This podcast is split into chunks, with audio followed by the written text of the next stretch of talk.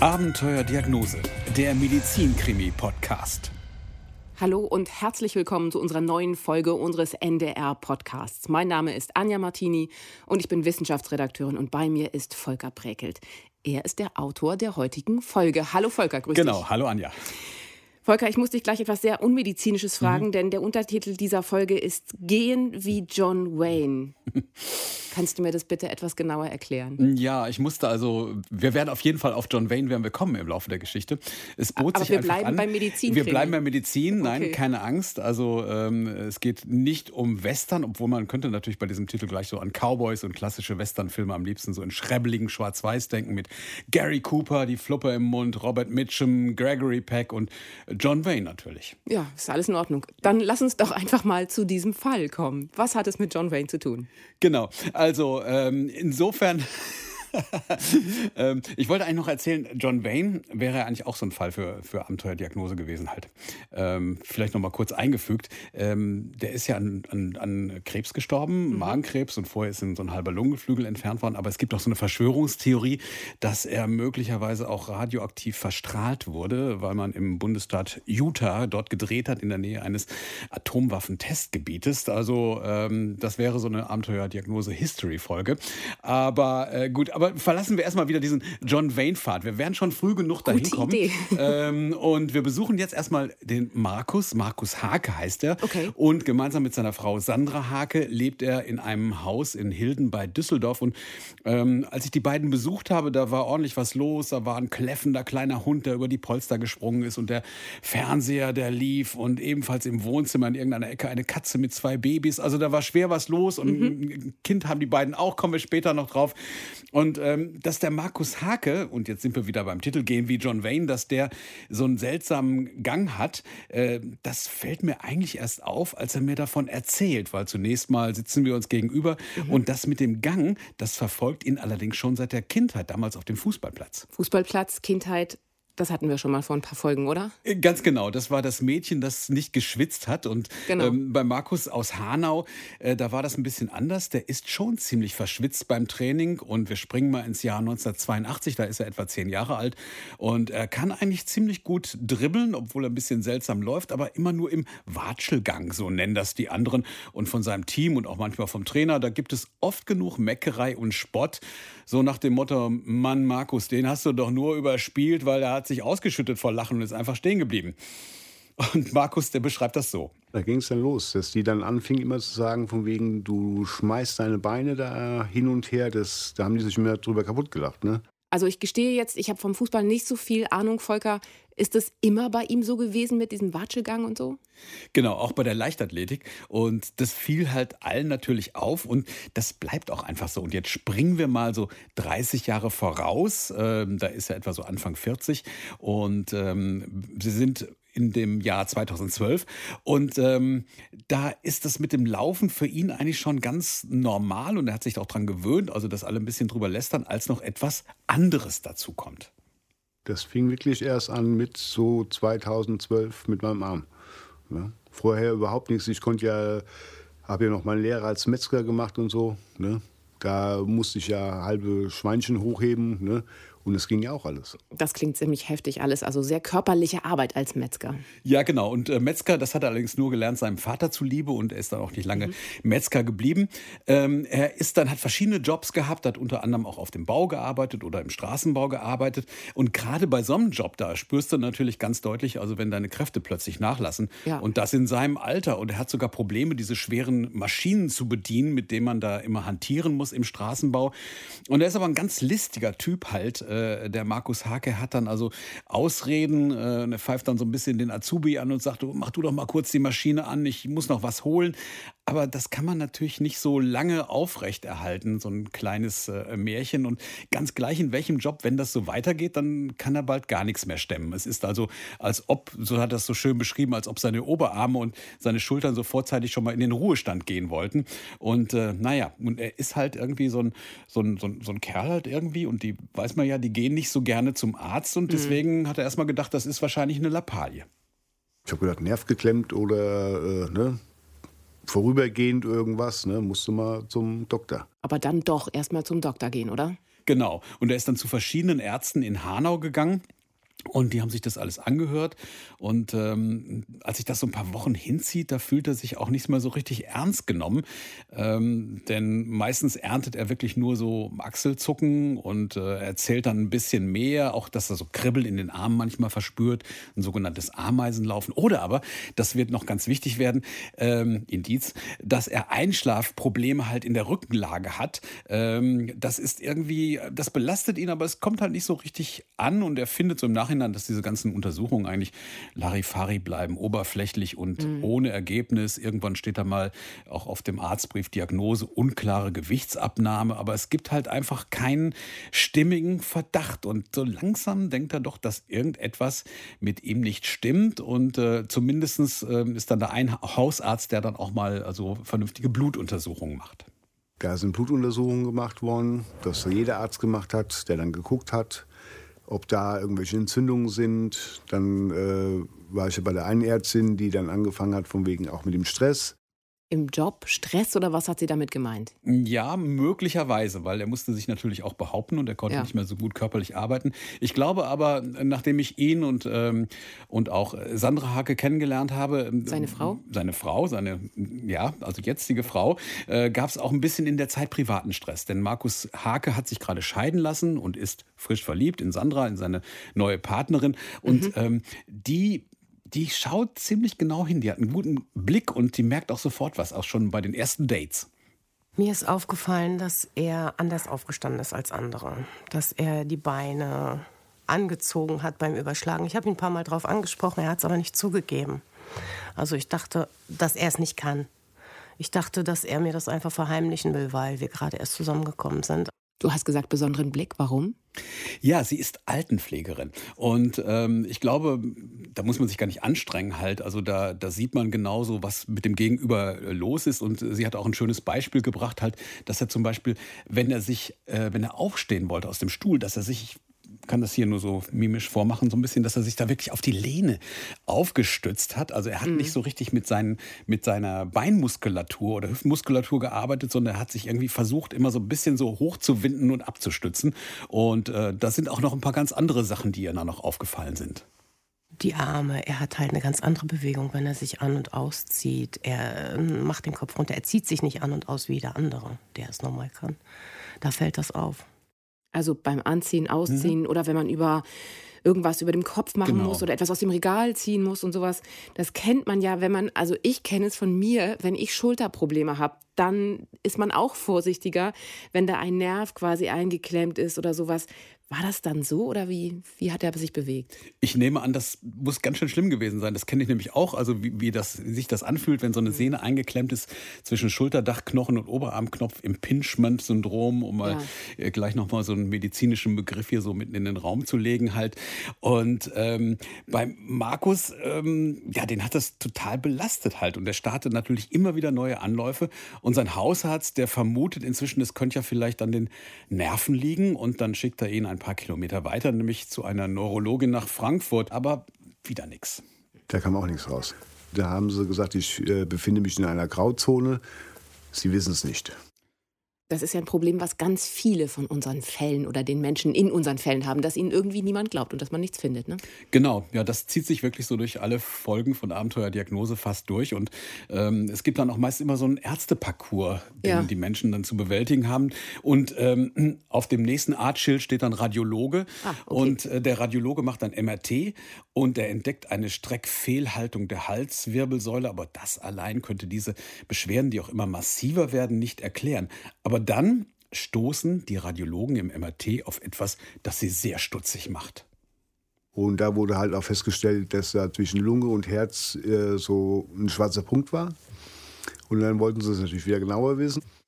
Und das war nicht nur so ein kleiner Punkt, der war etwa so fünf Zentimeter groß, lag zwischen Lunge und Herz. Und die Radiologen, die haben in dieser Situation eine ganz berechtigte Sorge, dass da möglicherweise eine Gefäßmissbildung vorliegt im Sinne eines Aneurysmas, also so einer kleinen sackförmigen Ausbuchtung des Gefäßes. Und naja, da macht man sich natürlich schon Sorgen. Das klingt nicht so gut, das klingt beängstigend, denn so ein Aneurysma, das kann ja auch wirklich lebensbedrohlich sein.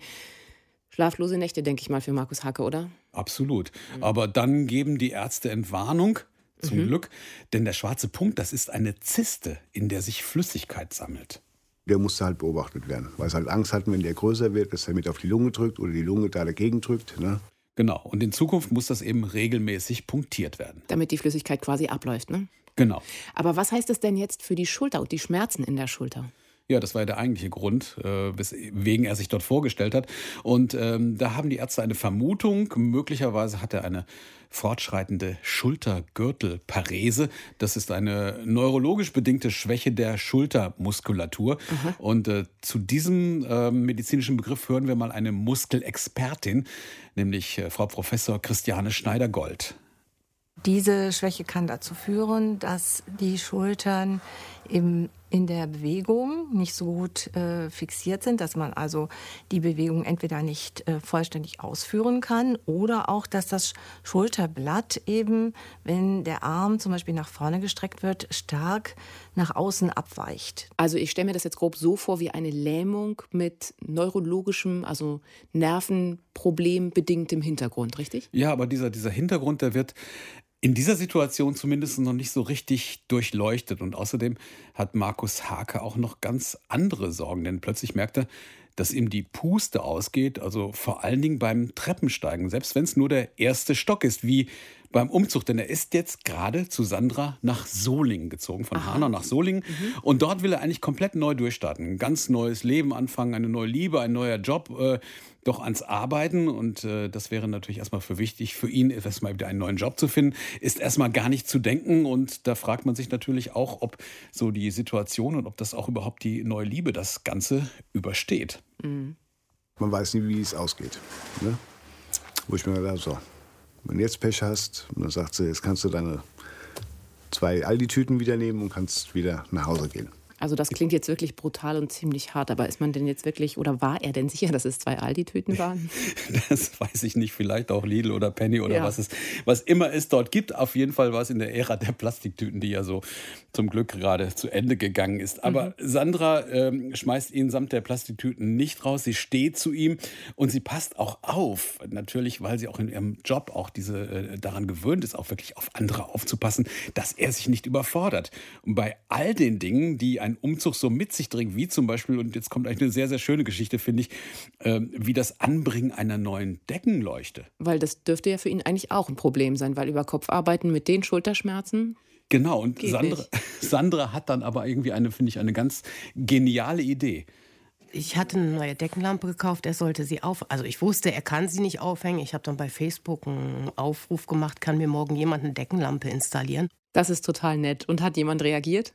Und wie? Wobei man sagen muss, dass Markus natürlich auch involviert war. Er wusste auch von der Aktion. Er hat sogar noch kurz vorher eine WhatsApp bekommen. Da kommt heute jemand. Aber als es dann an der Tür klingelt, da ist er dann doch ziemlich überrascht. Und ähm, er hat mir das so geschildert. Er hat die Tür aufgemacht und plötzlich steht da eine Frau vor ihm mit zwei kleinen Kindern und sagt: äh, Ich hänge mal hier die Deckenlampe auf für deine Freundin. Und dann guckte mich so an, so wegen, na, Mann kann keine Deckenlampe aufhängen. Da musste ich mich erstmal dafür entschuldigen, dass ich meine Arme nicht mehr über den Kopf kriege, also nichts mehr an der Decke machen kann. Ne?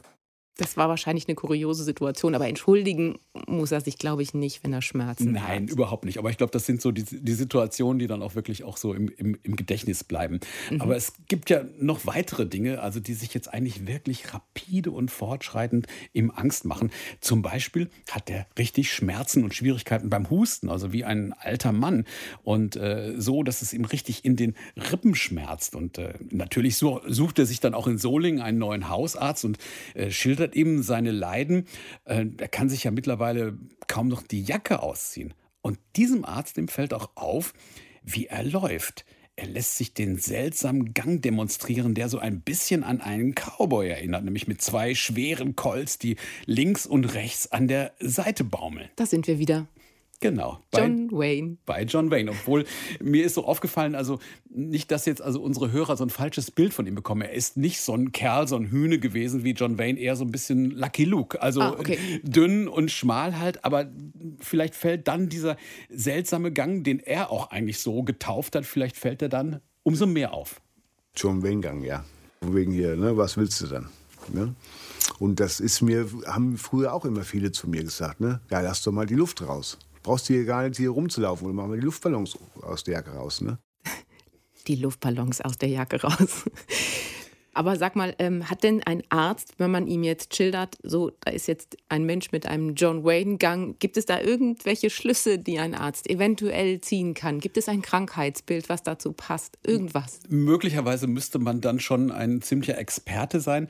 Also der Arzt äh, in Solingen hat das, glaube ich, einfach nur registriert. Denn dieser Gang, das ist jetzt nichts und zumal auch nicht wirklich unter diesem eigenwilligen Begriff, den sich ja der Markus mhm. Hake selbst ausgedacht hat. Das ist nichts, was man im Studium lernt. Ich glaube, der Arzt Arzt wird das einfach so als Auffälligkeit gesehen haben, als, als Zeichen für diese allgemeine Muskelschwäche, die ihm immer mehr zu schaffen macht.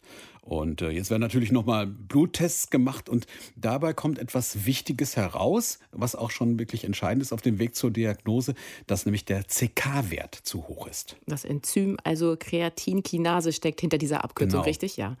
Und es ist sozusagen für den Energiestoffwechsel der Muskelzellen da und im Blut kann man das eben nachweisen. Sprich, in einer Tat spricht es so ein bisschen für die Schädigung der Muskulatur bei ihm? Ja, genau, aber die Frage bleibt natürlich immer noch, was steckt eigentlich dahinter? Ja. Und ähm, der Hausarzt macht auf jeden Fall in seiner Lotsenfunktion etwas sehr Richtiges.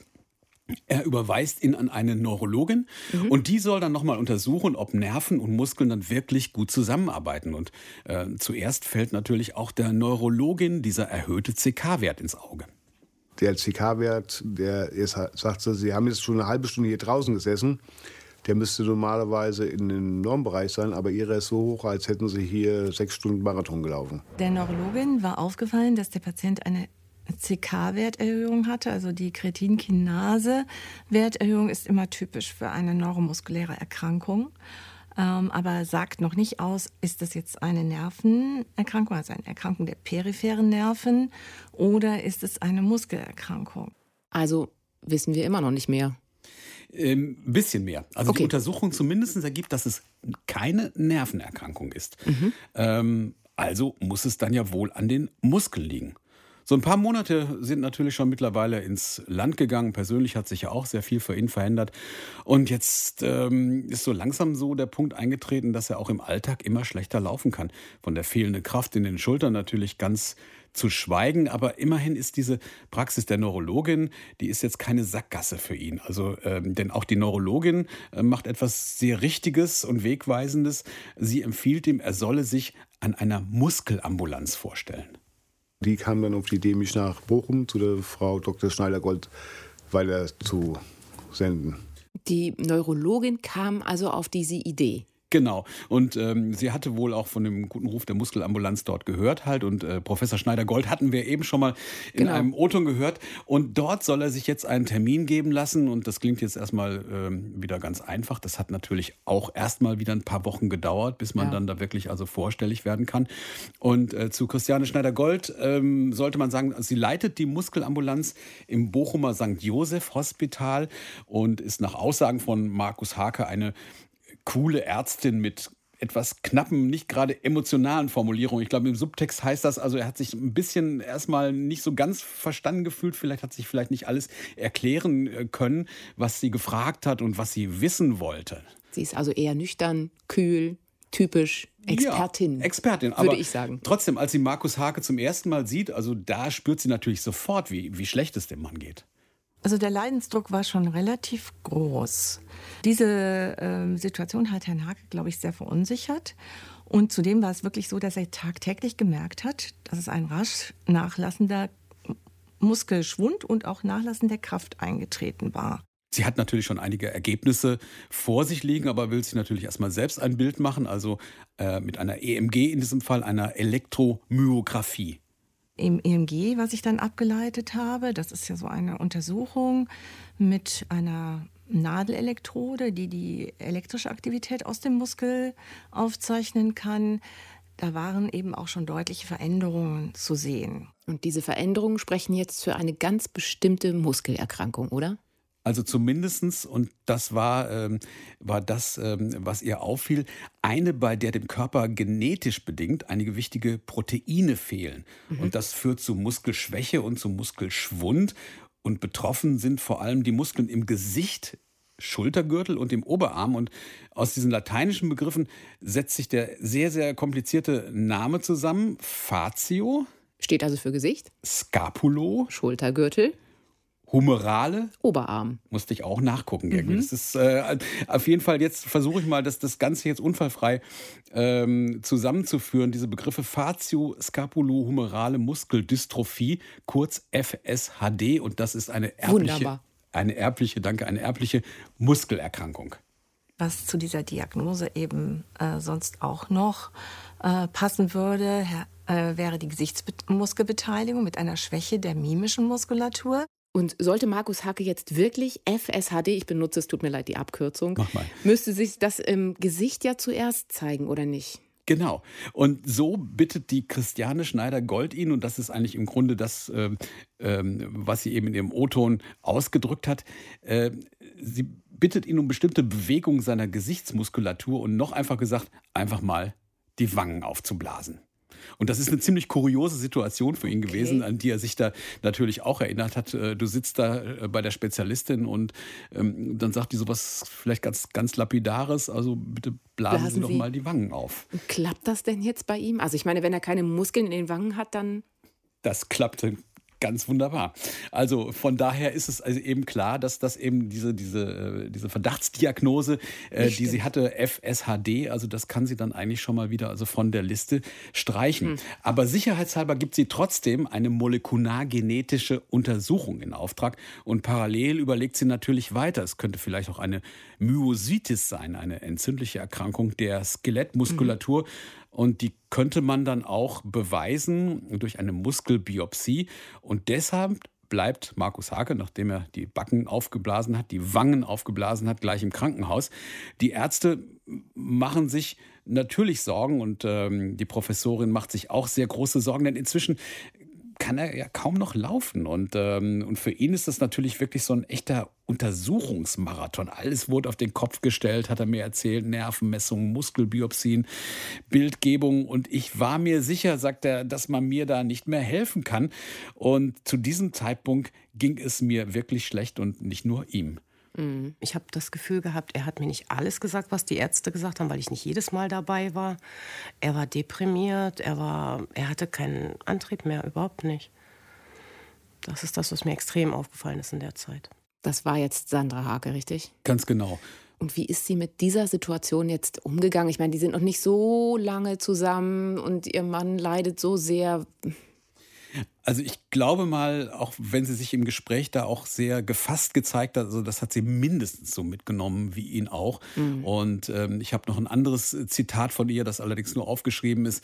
Ähm, da sagt sie, ich weiß gar nicht, wie ich mich da gefühlt habe. Man nimmt das einfach so hin. Ich habe ihn gefragt, wirst du im Rollstuhl sitzen? Wird das auf den Rollstuhl hinauslaufen? Ja. Das wird ja wohl nicht. Aber das wusste er nicht und das wussten natürlich die Ärzte in dem Moment auch noch nicht. Aber die Angst ist da. Die Angst ist da und die hat sich wirklich, wirklich, also äh, sehr, sehr in das Leben der beiden natürlich eingeschlichen.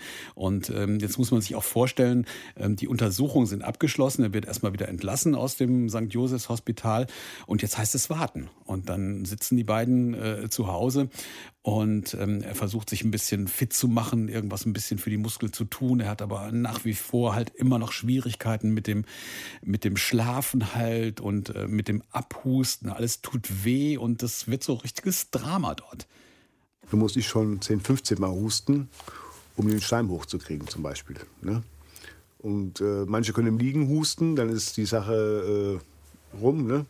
Und ich muss mich schon hinsetzen oder hinstellen, damit ich es überhaupt rausbekomme. Volker, das klingt so ein bisschen so, als wenn wirklich alle Muskeln irgendwie betroffen gewesen wären in diesem Fall, oder? Genau, in einem bestimmten Bereich natürlich, aber vor allen Dingen, da kann man, glaube ich, schon jetzt Ross und Reiter nennen, das Zwerchfell ist betroffen. Ah, und okay. deswegen ist es so ein Problem halt einfach auch mit dem Husten. Und äh, Christiane Schneider-Gold lässt der Fall einfach keine Ruhe. Noch immer wartet sie auf einige Ergebnisse aus dem Labor, zum Beispiel auf die Ergebnisse der Biopsie. Das ist also eine Gewebeprobe gewesen, die Sie ihm da entnommen haben, oder? Ganz genau. Und Was da, sagt diese Gewebeprobe? Genau, und da zeigt sich etwas, ähm, und jetzt wird so ein bisschen, ähm, äh, gehe ich so ein bisschen, rutsche ich ein bisschen in die Sprache der Pathologen rein. Also in dieser okay. Gewebeprobe, äh, da zeigen sich gewisse Einschlüsse in den Muskelfasern und das eben unter einer bestimmten Färbung. Und das deutet dann darauf hin, dass sich diese ganzen Puzzleteile so langsam zusammenfügen. Denn alle diese Symptome, äh, wenn wir uns jetzt erinnern, die passen zu einer extrem seltenen Erkrankung. Okay, lass mich das ganz kurz einmal mhm. zusammenfassen, damit wir den Faden nicht verlieren mhm. quasi. Also wir haben einmal diesen Watschelgang, den er als Kind hatte. Dann kommt genau. der John Wayne-Gang, das war, als er dann als, äh, als er erwachsen war, als Mann sozusagen.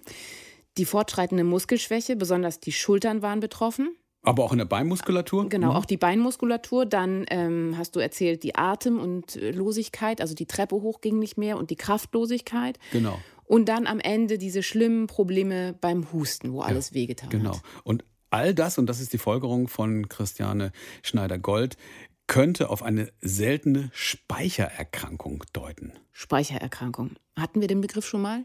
Genau. Wir haben uns, glaube ich, letztens über Morbus Fabri unterhalten. Und das ist ja, ja auch eine Speichererkrankung. Und das ähm, ähm, ist so eine Art Oberbegriff, also für die Ablagerung bestimmter Substanzen ähm, in den Organen. Bei Morbus Fabri, da war das, waren das Fettstoffe, aber in diesem mhm. Fall sieht es so aus, als würde sich in den Muskelzellen von Markus Hake etwas sammeln, das normalerweise abgebaut werden sollte.